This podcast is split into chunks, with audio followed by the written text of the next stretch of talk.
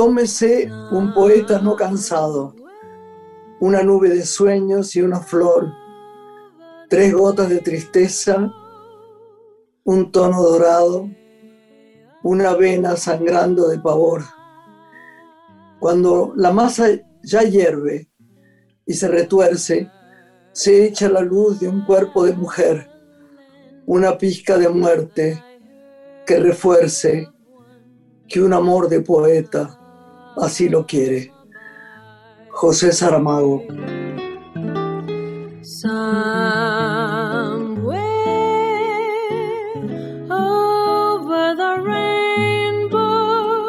Hola Lore, como qué divino Saramago, ¿no?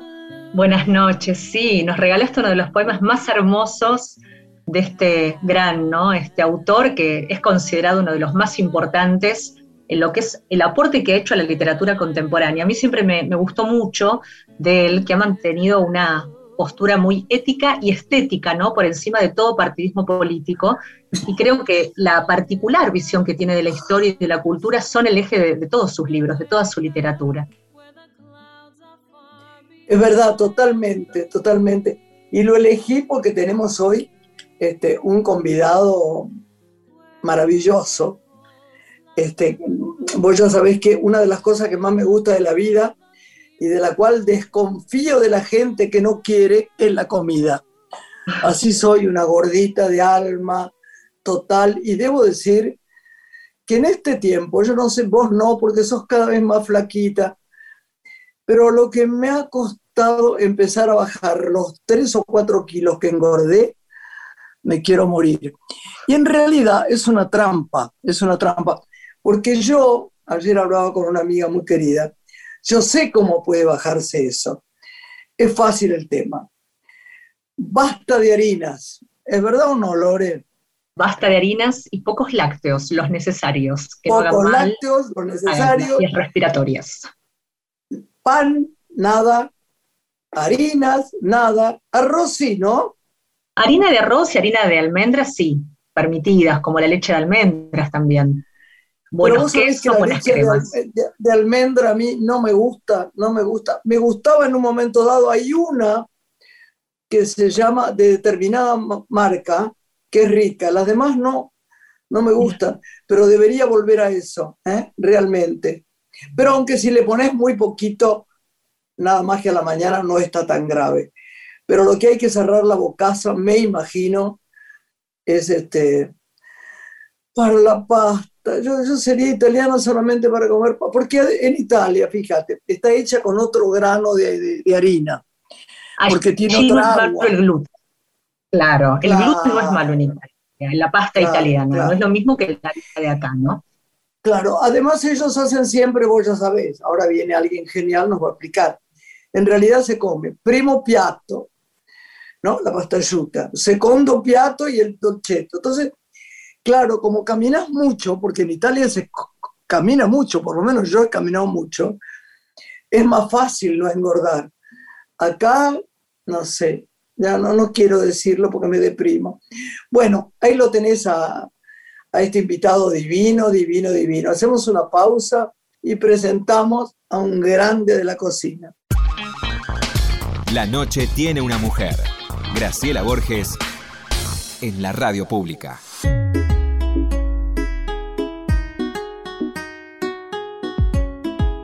Lore querida, mira, muchas cosas me hacen felices de alguien que nació en Italia, pero que encima que nació en la ciudad donde mejor viví, donde más tiempo estuve, curiosamente, a pesar de que conozco muy bien Italia, que se llama Génova, ya vale, no sé, el 90% y que además, además, el 90% sea que es uno de los grandes sabios de la cocina, cuyos libros ayer busqué locamente uno que perdí o que regalé, porque quiero empezar a cocinar de nuevo. Ya sé que yo siempre estoy diciendo que tengo tres o cuatro kilos de más, pero si cocinas bien y lo haces con amor y comes pausadamente, yo creo que no engordas tanto. Podés presentar a este genio o hermoso, además de la cocina, él es periodista, crítico enogastronómico, es escritor, gastrónomo, estudioso de la historia y la antropología culinaria y además consumitor. Impulsa la difusión de las culturas gastronómicas argentina e italiana, escribe en distintos medios gráficos, como en la revista Viva del diario Clarín. Sí, en la revista Viva, muy bien, la revista Viva. Ha sido también el fundador de la señal de televisión elgourmet.com, donde condujo y condujo me muero, 150 capítulos de distintos programas. Pero vos sabés que no sabía, Lore, también fue productor. claro, es impresionante, no sabía que había creado el gourmet, porque yo soy fana del gourmet. También fue productor general de una serie que es Terra Basilis, en radio, se luce en Radio con Voz, en CNN y en Mitre, y ha escrito 16 libros bajo el sello de editorial Planeta, y ya en estos días está presentando el próximo. Pero además es embajador de la ciudad de Génova en el mundo, profesor emérito de la Universidad Católica de Salta y es Cavalieri de la República Italiana. Es el señor Pietro Sorba. Muy bienvenido, Pietro. Gracias por tu visita a Radio Nacional. No, gracias a ustedes. Cuando escucho todo eso, me pongo colorado. Pietro, qué placer, Pietro, Pietro. Vámonos a comer por ahí, a tomar un dolcetto, un o cualquier cosa. No, estaría nada mal, ¿eh? Nada mal, nada mal. Bueno, primero, muchas gracias por estar con nosotros. ¿eh? No, gracias a usted. Has escrito, vos es que a mí me desarnaste, porque yo sabía muy bien quién era. Pero ahora estuve leyendo tus libros. La verdad que un poquito por arriba, porque tengo encargados dos que no los había leído, la verdad, porque tuve con muchas pelis, muchos temas. Pero qué gloria todo tu pensamiento sobre la cocina, Pietro. Porque en general la gente escribe sobre algo que sepa. Por ejemplo, un periodista escribe sobre cine. Habla de, no sé, la época de Truffaut, eh, Godard, o no sé qué, el otro tal cosa, pero vos te has diversificado tanto que es maravilloso todos tus pensamientos sobre la cocina universal, pero sobre todo la, la, italiana con la argentina. Y eso es un placer para nosotros de todo corazón, así que nada, eh, podemos preguntarle lo que quieras, Lore. Bueno, ante todo quisiera preguntarle a Pietro en qué aspectos la cocina fue evolucionando y cómo nos encuentra ahora. La, cocina es, eh, la gastronomía es, eh, eh, es la situación en la cual se encuentran las personas en relación a la comida y al ámbito en el cual viven. Entonces, eso es algo que evoluciona de manera permanente. Hay cosas que quedan de alguna manera fijas o que se mueven pocos, eh, que son las realidades geográficas, o sea, los países son, tienen sus límites y tienen sus territorios bien definidos y esos eh, no cambian, digamos, rápidamente y velozmente, pero sí cambian otras cosas, cambian las costumbres, cambian, las, eh, cambian los productos, cambian la, forma de comunicar, bueno, todas esas cosas cambian de manera eh, muy rápida, muy veloz. Y en esto eh, no es una casualidad que en estos últimos, eh, diría yo, 20 años, la manera de encarar la comida cambió drásticamente. si hace 20 años atrás la comida era básicamente alimentación, hoy en día se ha transformado en una, para, para los que pueden desde ya, se ha transformado en algo em, que tiene límites mucho más amplios. Eh, la comida se transforma, se hoy en día se, se, se, utiliza mucho una palabra, la palabra experiencia, eh, no sé hasta qué punto tenga mucho sentido, pero se usa. Hoy la comida se considera ir a comer afuera, disfrutar de, de un determinado cocinero, de la cocina de un determinado cocinero se considera una experiencia. Las personas eh, buscan productos que hace, no sé, 40, 50 años atrás eran la norma y hoy en día se transformaron en algo que parece eh, muy exclusivo, cuando en realidad no lo son, pero bueno, la gente busca ese tipo de situación. Y en ese sentido la, la, la, eh, la comida, la gastronomía cambió mucho y cambió mucho desde el punto de vista industrial, porque la industria de producción de los alimentos eh, se ha tecnificado mucho, eh, ha mejorado los procesos productivos. Me refiero a, la producción en sí, no me refiero al producto final. Eh. Ahí podemos abrir otro paréntesis, ¿no? pero sí, la industria, la, industria seria desde ya asegura la calidad del proceso, cosa que, Graciela, si usted se acuerda, hace, no sé, 50 años atrás, filmaban la gente en una fábrica mientras estaban, los obreros estaban fumando mientras manejaban la comida. Hoy en día eso sería imposible, sería, sería inconcebible. Entonces, desde ese punto de vista, el, el, proceso productivo mejoró enormemente, eso asegura higiene y toda una serie de cuestiones que son muy importantes, pero y ahí viene la, la cuestión, eh, el producto final, la verdad que cambió para peor en muchos casos, porque carece de sabor, es el resultado de una fórmula, eh, los ingredientes que se utilizan buscan obviamente la rentabilidad y entonces cuando, cuando empezamos a buscar rentabilidad exasperada, desde ya la calidad de la materia prima no es la mejor, etcétera, etcétera, etcétera, etcétera. Entonces, bueno, que sí. No, no, perdón, yo, yo hice una vez, esto comprueba lo que yo siento y pienso, hice una vez, y hablo con toda la prudencia por la gente que lamentablemente en estos momentos difíciles este, no puede comer lo que quiere.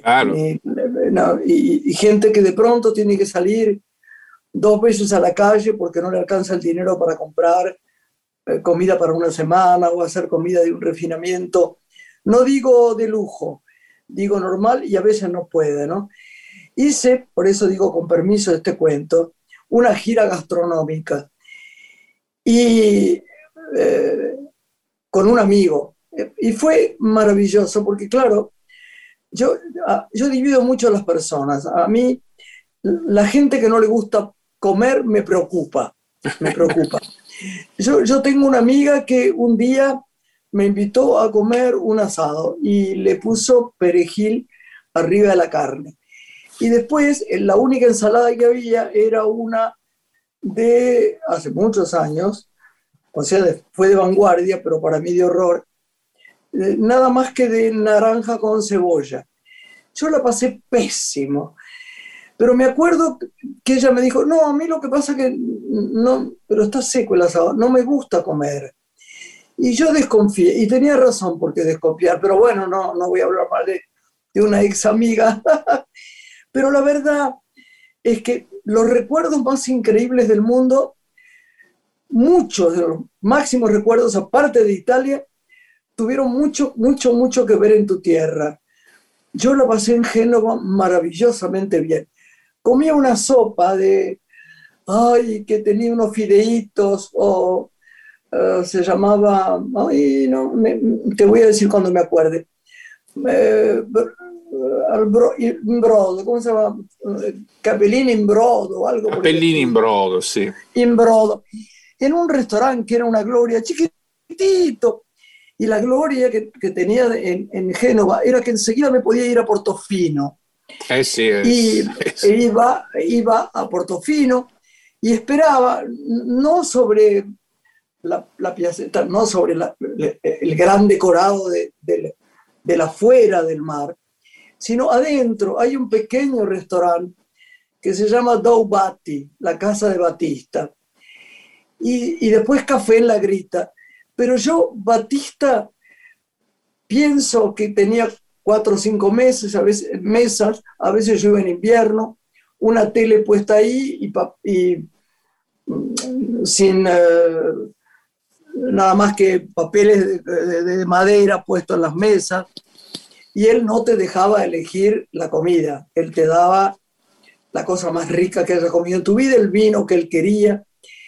Y yo pienso, ¿por qué se come tan bien en Italia? Vos, tenés un secreto por el cual yo creo que en otros países también.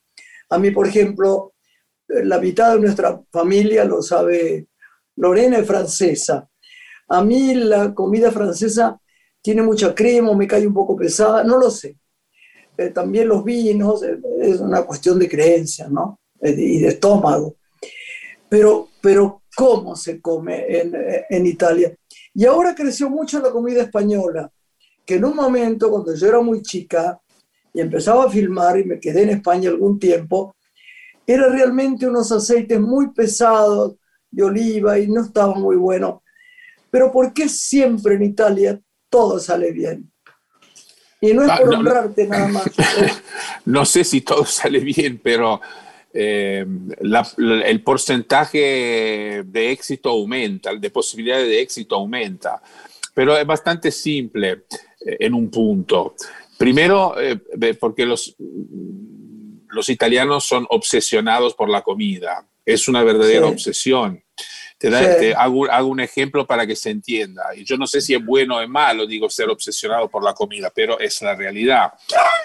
Eh, sí, que una de, la, una de las razones por las cuales en Italia se come de una determinada manera, en general se come bastante bien, es que, bueno, son varias las razones, pero la, una seguramente es que los italianos tienen una, una obsesión muy fuerte con, con la comida. Sí.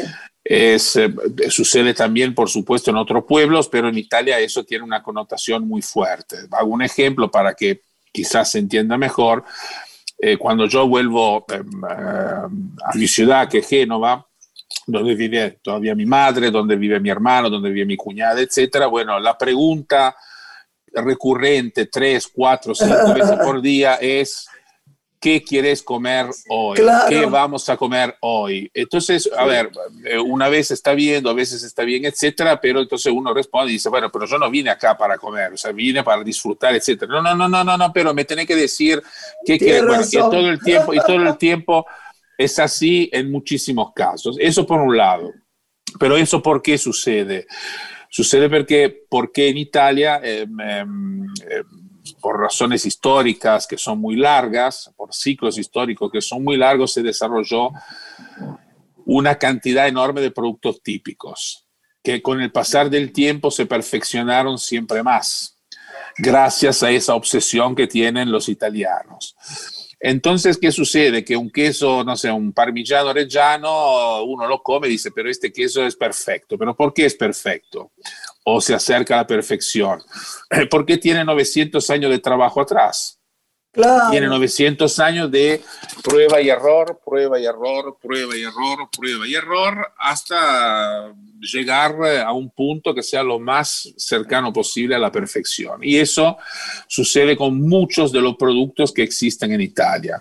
Porque son muchos porque el recorrido histórico que tuvo Italia es muy largo, eh, porque Italia es un país que es atravesado por, por, climas diferentes eh, que permiten la, eh, la, elaboración y la producción de muchísimos productos, porque históricamente fue objeto de, de muchísimas invasiones y de, de, y de, la presencia de muchísimos pueblos, y finalmente todo eso uno lo coloca en una licuadora, la prende y sucede lo que sucede, que Italia, bueno, es lo que es, de la misma manera que, que, sucede en Argentina. Argentina en Argentina se comen determinadas cosas. ¿Por qué? Porque eso es el resultado final de un proceso histórico, de un proceso cultural eh, y de un proceso que evidentemente necesita años para desarrollarse y cuyos resultados también inevitablemente se repercutan en la comida. Pietro, ¿cuál es para ti hoy la mejor cocina del mundo y también el mejor restaurante, si tuvieras que elegir? No, para mí no hay, porque es una cuestión realmente subjetiva. Eh, quizás a Graciela le guste la cocina italiana, a otro le guste la cocina asiática, entonces es... Sí, hay... hay eh, no, em, ¿sabes qué cocina me gusta mucho, Pietro? Te interrumpo porque soy muy maleducada con el tema de la cocina, porque como me gusta tanto, ya estoy esperando saber que después me voy a ir a comer. Oye, a mí ¿Sabés qué comida me parece extraordinaria? Que ahí se tengo una parte de familia, la vasca. Sí, claro. Los vascos cocinan maravillosamente bien. Cocinan como los dioses, tienen mucha sensibilidad, conocen sus productos, tienen, tienen productos espectaculares. Eh, desarrollaron un, grupo de cocineros a partir de la mitad de los años 80 que marcó una época, o sea, decidieron realmente cambiar las cosas que hasta ese momento, y vos lo, bien lo dijiste, hasta ese momento eran bastante flojas en el, sentido de que la materia prima estaba, pero era una materia prima bruta. Entonces, gracias a ese trabajo extraordinario que, que, hicieron estos cocineros, donde está, o sea, Arzac, bueno, toda esa camada de cocineros que ahora ya son, son personas muy sabias y expertas, eh, y ahora hay otra camada que vinieron atrás, bueno, se hizo un trabajo muy, muy bueno en el aceite de oliva, en, bueno, en todos los productos que son imprescindibles dentro de esa gastronomía. Y sobre todo se entendió que no hay que la materia prima hay que tratarla con creatividad, con mucho cuidado, etcétera, sin renunciar a los valores tradicionales. Y bueno, y ese cóctel, esa fusión se transformó en una cocina mundialmente reconocida. Extraordinaria. Decime una cosa, hay una cosa que te quiero preguntar. ¿Qué pasa con el aceite de oliva? A mí alguno que me dicen que es buenísimo, no, no tengo paladar seguramente, porque hay alguno que me parece muy fuerte y le saca el gusto a la comida verdaderamente. ¿Cómo tiene que ser un aceite de oliva? Eh, nosotros acá tenemos todavía, el, si lo queremos llamar así, el inconveniente que consumimos poco aceite de oliva y por lo tanto la industria y, y los consumidores todavía no están entrenados en esa, en esa ah, historia. Ahora sí. Entonces, ¿qué sucede? Que eh, muchos consumidores, que no son, ah, que no son una, gran, una gran cantidad, ¿por qué? Porque en Argentina, para darte una idea, se consumen 250 mililitros de aceite de oliva por persona por año, o sea, nada. ¡Al diablo! Eh, vos pensás que, no sé, en, esa ciudad que te gusta, Génova, y en esa región que te gusta, se consumen aproximadamente 15 litros por persona por año. Ah. Eh, entonces, bueno, eso es eso es, eh, esa es una de las causas por las cuales la gente no reconoce todavía bien un aceite de oliva y las empresas, por, por lo tanto, no digo que se aprovechan, pero no se preocupan demasiado para hacer aceites de oliva de, de gran calidad. Esto no significa que en Argentina no existan. Eh, por suerte existen, porque si no, no podríamos cocinar bien, porque sin un buen aceite de oliva eh, determinado tipo, es muy difícil hacer un determinado tipo de cocina. Pero el aceite ¿Cuál, cuál, bodegón te gusta vos para ir a comer? Bodegón, ¿eh? No sí, sí, estoy, estoy, estoy pensando, me, me divierte, eh, la paso bien en lugares que son, no sé, Cantina Chichilo es un lugar ahí en la Paternal, Ay, qué bueno. Es un lugar muy, eh, muy felinesco, en el sentido que es, es eh, muy, a ver, muy alegre, muy, em, se escucha la gente que grita, eh, todo, el, orden es el orden es relativo, es un lugar con mucho color, la comida es espontánea. quizás no será la mejor del mundo, pero es una comida muy espontánea, es una comida que tiene mucho sabor, muy abundante. Entonces, bueno, ese, por ejemplo, es un lugar que es un lugar interesante desde ese punto de vista. También, eh, Pietro, apelando a los libros que has escrito, uno de ellos son los restaurantes de las colectividades ¿no? de Buenos Aires. ¿Qué colectividades están representadas acá con sus restaurantes? Algunos conocemos, pero ¿cuáles podés citar? Eh, la verdad que hoy en día realmente hay muchas. Uno de los aspectos muy interesantes de lo que pasó en Buenos Aires en los últimos años es que realmente ese fenómeno se ha eh, disparado, diría yo, de una manera extraordinaria. Porque antes nosotros teníamos la comunidad, de la colectividad tradicionales, teníamos, no sé, obviamente la italiana, la española, después la, de Armenia, la comunidad judía, eh, déjame pensar, algo de francés, eh, algo de vasco francés, etcétera. Teníamos esos enclaves así muy típicos y tradicionales, pero en los últimos años se sumaron colectividades que realmente aportan mucho a la comida. Después a uno le puede gustar o no, pero la comunidad china, la comunidad coreana, todas, las, comunidades, todas las comunidades asiáticas, todas las comunidades latinas. Nosotros hace 20 años no teníamos eh, mucho de, Colombia, no teníamos mucho de Venezuela, eh, no, no, teníamos eso, no teníamos de Perú, no teníamos el ceviche, no teníamos los tiraditos, no, teníamos, no teníamos toda una serie de cosas que ahora son, diría, bastante comunes. Entonces eso demuestra... Inclusive la comida vietnamita, que yo claro. comí en un restaurante vietnamita que es extraordinario. Claro. Sí, sí. Eh, eso es una, es una riqueza que adquirió la ciudad y el país ya en un punto que realmente pone Buenos Aires en un lugar que antes no tenía. Yo no digo que sea como San Paulo, porque San Paulo es una, es, es una ciudad que gastronómicamente es, es extraordinaria. Extraordinaria para mí. Extraordinaria, pero eh, extraordinaria. nos estamos acercando de a poquito a, una, a una contextura, diría yo, gastronómica parecida a la que tiene San Paulo, porque realmente hoy en día en Buenos Aires se puede comer realmente todo, pizza napoletana, arepas, eh, como decíamos, todas las variantes diría casi posible de comida asiática hechas realmente con buen criterio, porque una cosa es eh, que, esté, que esté y otra cosa que esté bien hecha. Entonces, quiere decir, hay un poco de todo. Vamos a hacer una pausa. ¿Qué te parece, Lore? Y después seguimos conversando con Pietro Sorba. Vamos, seguimos conversando con Pietro, pero hoy estoy atropellada, estoy todo el tiempo interrumpiendo. Pero, ¿qué música le ponemos a Pietro que le guste? ¿Qué le gustará, Pietro? ¿Nos puedes compartir una canción, Pietro, que te gustaría escuchar? No, no, la tienen que elegir ustedes, o sea, me parece muy bien. Si queremos hacer un homenaje también a, Graciela con, algo genovés, hay un, ah.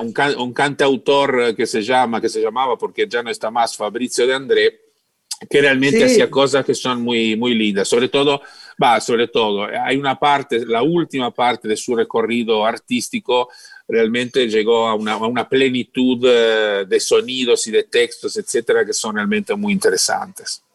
Bueno, vamos con él, le pedimos al Santi que lo ponga y volvemos con Pietro.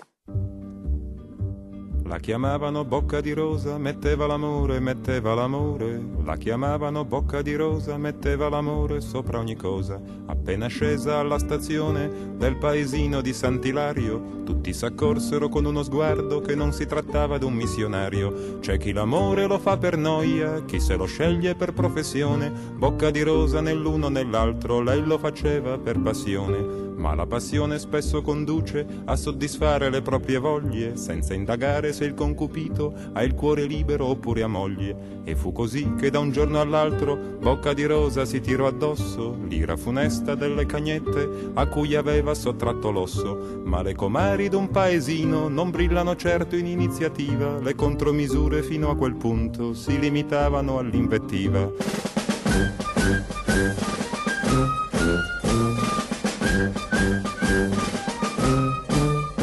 Sa che la gente dà buoni consigli sentendosi come Gesù nel Tempio, si sa che la gente dà buoni consigli se non può più dare cattivo esempio. Così una vecchia mai stata moglie, senza mai figli, senza più voglie, si prese la briga e di certo il gusto di dare a tutte il consiglio giusto e rivolgendosi alle cornute le apostrofò con parole argute, il furto d'amore sarà punito, disse dall'ordine costituito e quelle andarono dal commissario e dissero senza parafrasare, quella schifosa già troppo troppi clienti, più di un consorzio alimentare. Ed arrivarono quattro gendarmi con i pennacchi, con i pennacchi, ed arrivarono quattro gendarmi con i pennacchi e con le armi. Spesso gli sbirri e i carabinieri al proprio dovere vengono meno, ma non quando sono in alta uniforme e l'accompagnarono al primo treno.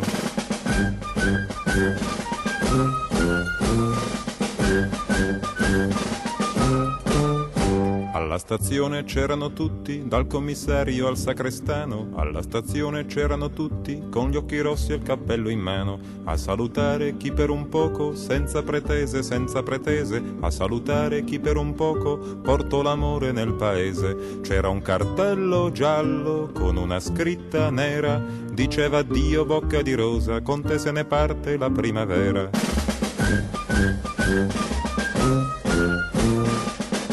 음. 음. 음. 음. 음. 음. 음.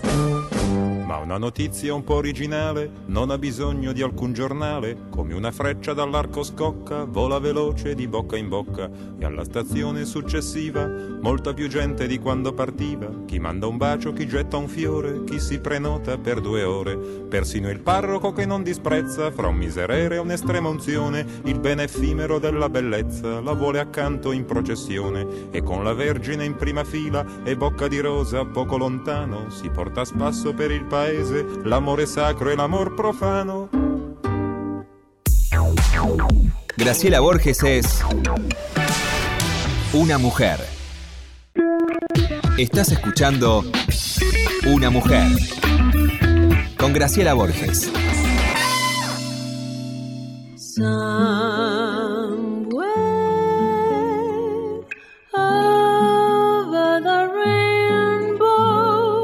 Seguimos en compañía de Pietro Sorba, nuestro invitado esta noche en Radio Nacional. Sigo con el recorrido, Pietro, de tus libros, que son apasionantes, ¿no? Los 16 y ya casi 17 vamos a, conversar sobre el próximo que va a salir, que editaste por Planeta. Y uno de ellos nos remite a la provincia de Buenos Aires, que es el de pulperías, almacenes y manjares. Si viajamos a nuestra provincia, ¿qué pulpería, qué espacio así característico nos sugerís visitar? La, idea de ese libro fue, eh, porque es un libro que ya tiene, tiene 10 años, eh, entonces hoy en esta época las cosas, algo de 10 años es una cosa ya, eh, no digo vieja, pero casi antigua, ¿no? porque los tiempos son muy rápidos, todo, todo evoluciona de una manera vertiginosa. Pero en ese momento no había nada, no había ningún libro, no había nada em, documentado. entonces el libro de la pulpería surge a partir de la, de la necesidad de generar eh, un documento periodístico, porque para mí eh, los libros son documentos periodísticos, eh, donde de, quedara asentada esta historia, porque no había nada, digamos, hecho con un criterio, entre comillas, moderno, con fotografías, con información de servicio, etcétera. Entonces, bueno, la, idea fue recorrer eh, toda la provincia, de, eh, toda la provincia y buscar estas pulperías que en realidad son, son eh, las madres o las abuelas de los bodegones de Buenos Aires, porque la pulpería nace... la pulpería nace como lugar de encuentro, como lugar de esparcimiento, como lugar de, de, de unión social, porque en la pulpería hay cosas que son maravillosas, no sé, una, una vez por semana llegaba el peluquero para cortarle el, pelo a la persona de la zona. Eh, los sueldos, los sueldos muchas veces, los sueldos de, la gente que trabaja en el campo, que trabajaba en el campo, muchas veces se pagaban directamente desde una pulpería. Eh, es el lugar donde se compran los, los, géneros de primera necesidad, que en el campo son, es, es una cosa importante, tener un lugar donde ir a comprar esas cosas. Era el lugar donde había el un teléfono entonces quiero decir, y obviamente mucho más atrás era un lugar donde se reunían eh, los, los, paisanos para, eh, bueno, para tomar su ginebra, etcétera, etcétera, etcétera. Entonces, bueno, esa estructura después en la que llega a Buenos Aires a mitad del siglo XVIII para transformarse en los, en los almacenes con despacho de bebida y que finalmente se transformaron en bodegones. Ese es el motivo por el cual me parece muy interesante eh, ese es uno de los motivos por los cuales me parece muy interesante la, la, la, la pulpería, porque tiene realmente muchas connotaciones. Pero a mí, contrariamente a vos, los viejos libros de cocina, pero viejos, viejos, ¿eh? de principio de siglo, etcétera, libros que la gente conserva, me parecen maravillosos a mí también me, me, encantan los libros de cocina, los libros de cocina antiguos. Acá tengo mitad de mi biblioteca gastronómica de, repleta de, de, libros antiguos y que remiten a cosas antiguas, porque si no conocemos eh, nuestro pasado no podemos eh, hablar del presente ni del futuro. Entonces la cocina es eso. Sí. ¿Y tu nuevo libro, Pietro, de qué se trata? El nuevo libro va a hablar de, va a hablar de empanadas. Era una parte, era una empanada era una parte que me faltaba porque, eh, como bien decíamos en nuestra, durante nuestra conversación, eh, bodegones, pulperías, parrillas, pizzerías, nueva cocina argentina, vino, etcétera, etcétera, pero son todos temas bien vinculados a la, a la, a la, a la gastronomía argentina. Y me faltaba la empanada. La hay una cosa muy interesante con la empanada, que em, muchas, no, no sé si muchas personas, pero hay todo un grupo, hay un grupo de personas que la, em, no, le, no le presta demasiada atención. Cuando en realidad es eh, como que la considera una comida de segundo nivel, o sea, que no tiene nada, etcétera, etcétera. La verdad que la empanada, si uno empieza a, a analizar, es una comida extraordinaria por varias razones. La primera es que tiene una historia larguísima pero larguísima. O sea, son, es, cuando uno empieza a razonar y, y, analizar cómo la empanada evolucionó en el tiempo, llegamos tranquilamente a 3.500 años atrás. La otra, la, otra, cuestión es que la empanada es, eh, no es solamente argentina. Hay empanadas en todo el mundo. Uno no, lo piensa, pero hay empanadas en, con, África. Con distintas formas, además. Claro, con distintas formas y distintos nombres, pero es exactamente lo mismo. Entonces tenemos empanadas en, en, Ghana, en Camerún, en Nigeria, en los países del este de Europa, en, hasta en Estados Unidos, en,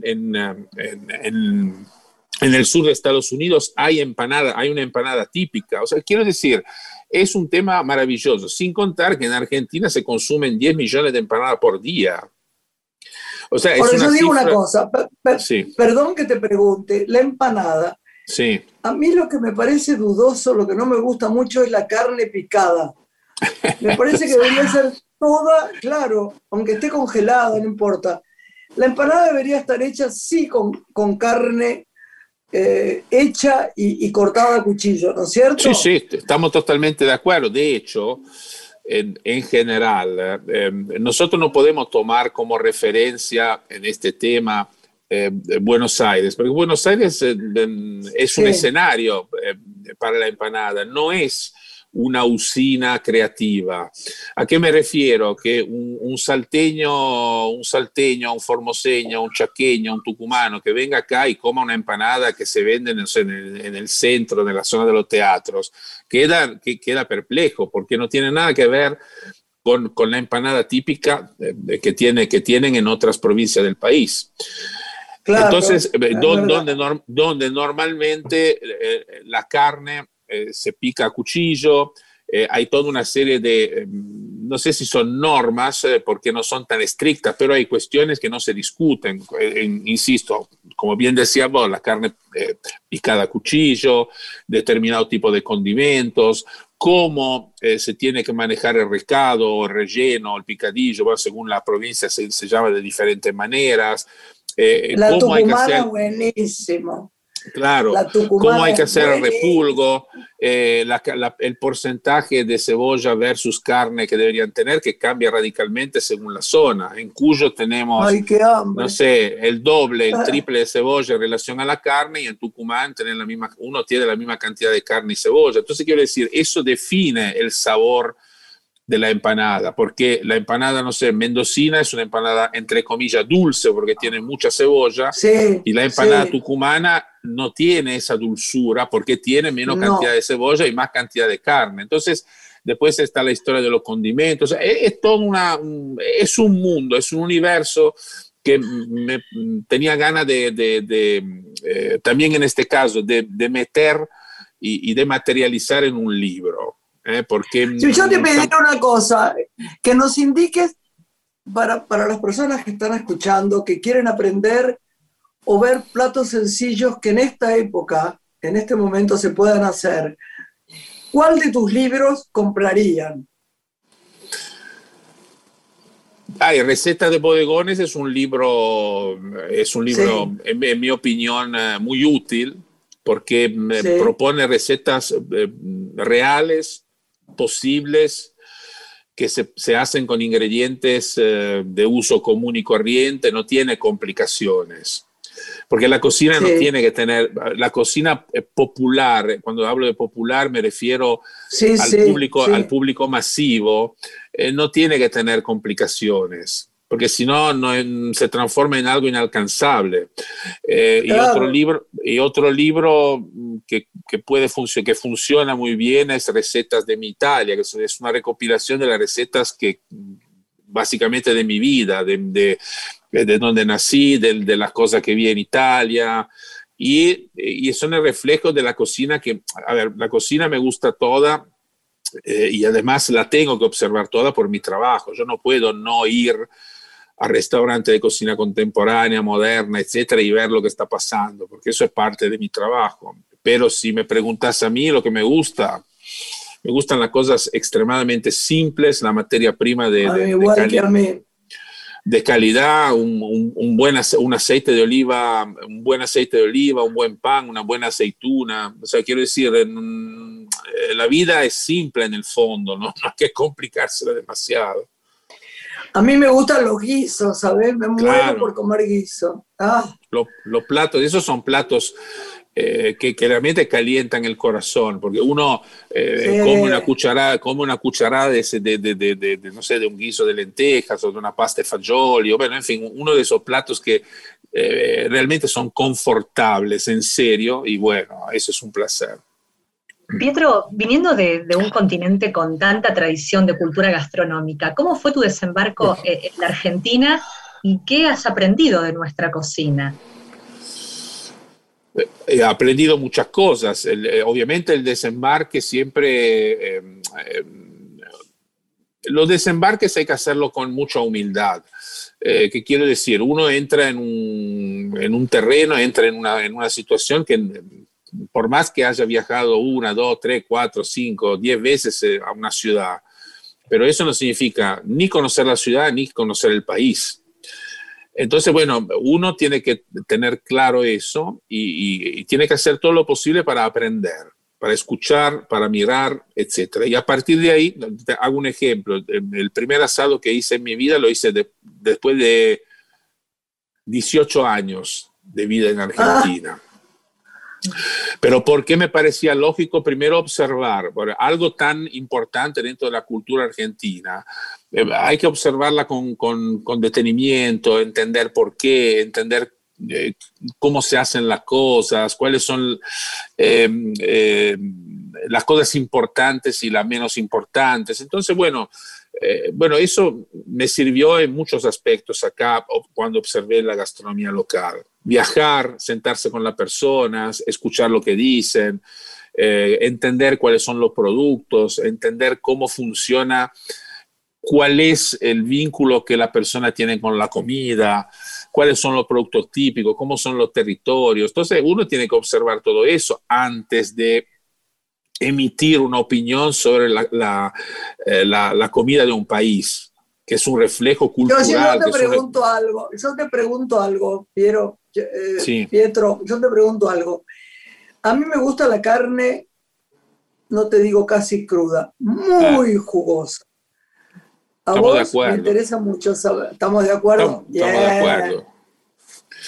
acuerdo. pero ahí también eh, es, es, es, un, es, un, eterno dilema, eh, casi amlético, eh, en el sentido que es, la pregunta es siempre, cruda, cocida, para mí, para... Yo digo siempre que cada uno haga lo que quiera desde ya, pero pero Obvio. Eh, tener a disposición una materia prima eh, tan noble y no se enojen los veganos, pero hay mucha gente que come carne, por lo tanto eh, es una realidad. y en Argentina se consume mucha carne. Entonces, tener una materia prima tan noble y destruirla con una cocción, con una cocción excesiva, y es una pena, digo, porque uno, una, carne con una cocción excesiva pierde sus jugos, pierde evidentemente su sabor y por lo tanto eh, comemos algo que la verdad no es muy, muy agradable. Entonces, no digo de comer la carne cruda porque ya ahí estamos en un exceso opuesto. Aclaro que me gusta, o sea, digo mal, el otro día me compré un, no, yo no como mucha carne, pero el otro día eh, compré un cuadril que estaba impecable, no tenía un gramo de grasa y lo, corté, lo, lo, piqué con, con, el, con, el, cuchillo hasta que crudo, ¿eh? Eh, y después, como se hace en, en, Piamonte, en la región cercana a Génova, mm. agregué un poco de sal, un poco de pimienta, un buen aceite de oliva y comí eso. Entonces, bueno, para oh, algunos eso es un horror y para mí eso es, es, una, es una delicia. Mm, pero Graciela, es una cuestión de, a ver, de, de, modelos que uno eh, mm, en, el curso, en el transcurso de su vida mete en su cerebro. Hoy la gente come sushi y nadie dice nada, que es pescado crudo pero se horroriza, digamos, se, genera una suerte de terror o de miedo atávico cuando se habla de carne cruda. Es, lo mismo. Es verdad. y comen sushi. Es verdad. Y comen sushi. Entonces, bueno, es, es una cuestión de, de, conceptos, de cómo se desarrollaron las cosas, etc. Entonces, uno tiene que tener siempre paciencia, hay que entender siempre las razones de lo demás me pongo firme con los puntos de cocción de la carne, sí, me pongo firme, porque Eso sí, no quiero obligar a nadie, pero yo no, si puedo, como me, gusta, digamos, una, un, punto eh, jugoso, digamos. Pietro, ¿qué localidad de nuestro país eh, te resulta más interesante por la variedad de, productos que tiene? Si tuvieras que elegir. Eh, a ver, la ciudad que tiene un perfil gastronómico extraordinario y que mm, no es percibido es Mar del Plata. Muy bien. Porque ahora eh, explico, explico, explico los motivos. Mar del, Plata. tiene el mar. Mar del Plata tiene la industria eh, de la conserva de pescado. Mar del Plata tiene excelentes carnes vacunas de la, de la cuenca del río Salado. Mar del Plata tiene tradición en heladería. Mar del Plata tiene probablemente el mejor café que se pueda tomar en Argentina. Mar del Plata tiene eh, facturas, eh, a quien le gustan desde ya, facturas eh, realmente de elevadísima calidad.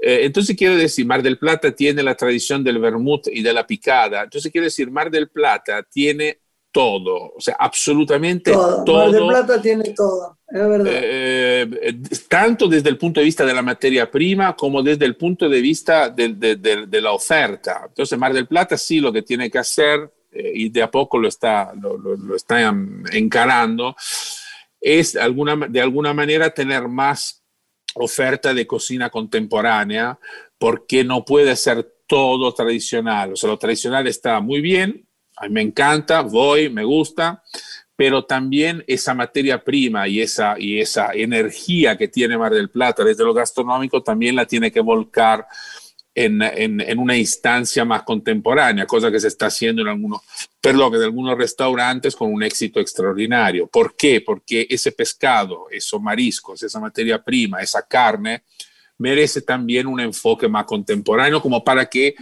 todo el espectro, eh, perdón, el espectro esté cubierto. Bien, antes Graciela te preguntaba a Pietro por el aceite de oliva y una inquietud ah. que siempre tenemos es cómo podemos saber si un aceite de oliva es bueno o no cuando vamos a comprar. Es bueno, eso. bueno, la pregunta. Eh, eh, la primera cosa es ver eh, si la etiqueta tiene ese dato de qué año es el aceite. Porque el aceite, tiene, claro, porque el aceite de oliva tiene una vida útil corta. ¿A qué me refiero? Que expresa ah. sus características, sus mejores características solamente el primer año. Después empieza a apagarse. Entonces, si nosotros tenemos un aceite de oliva que tiene dos años o tres, lo podemos consumir tranquilamente porque se puede consumir, obviamente, pero no tiene los aromas, no tiene los, los perfumes, no tiene el sabor. Entonces, ese es el primer dato. La segunda es una cuestión visual. Tenemos que buscar el color. El color no tiene que ser un verde romero. Tiene que ser un color dorado. porque el, color verde romero no tiene nada que ver con, el aceite de oliva. O sea, es un. Claro. Eh, tenemos que buscar un color básicamente dorado y una paleta de matices, o sea que va de un dorado muy clarito hasta un dorado muy intenso. Básicamente eso es lo que tenemos que buscar. Y después si podemos, hay que, lógicamente lo tenemos que, tenemos que mirar en la etiqueta. Normalmente un buen aceite de oliva tiene, se dice, dice un pH, una acidez menor. pH. pH, si lo dice normalmente en las etiquetas de los buenos aceites de oliva es un dato que... Mm, se ve con mucha claridad porque es un descriptor de calidad. Tiene que tener una acidez de 0.3, 0.4, 0.2, por ahí tiene que ir. Entonces eso asegura un, sabor muy, muy delicado, eh, grandes aromas, un sabor fantástico. Qué bueno. Y después hay que probarlo. Eh, hay que, hay que eh, como todas las cosas, hay que, hay que probar muchos aceites eh, vivir muchas decepciones y muchas, y muchas alegrías y muchas alegrías delante de los buenos productos, delante de un buen producto. Eso es lo que hay que hacer.